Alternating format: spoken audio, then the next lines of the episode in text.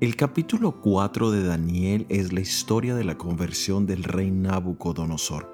No es común que eventos como este se hicieran públicos, pero en el caso de Nabucodonosor se hace como una proclamación real, siendo el único capítulo en la Biblia escrito por una persona no hebrea.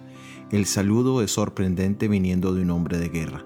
Paz a todos los pueblos y lenguas en la tierra.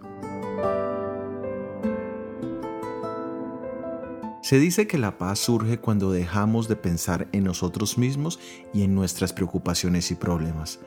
Hay mucha razón en esto, ya que la raíz de nuestras intranquilidades son situaciones que nos afectan, ya sean de origen externo o interno.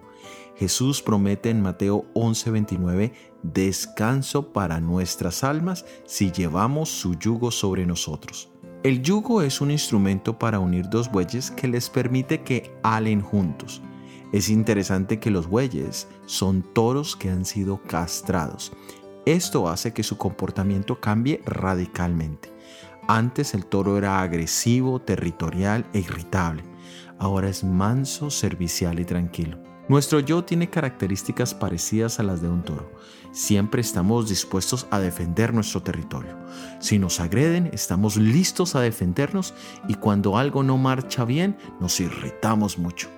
De esta manera es imposible tener tranquilidad o paz. Necesitamos esa castración espiritual que nos permita ser como Jesús, mansos y humildes.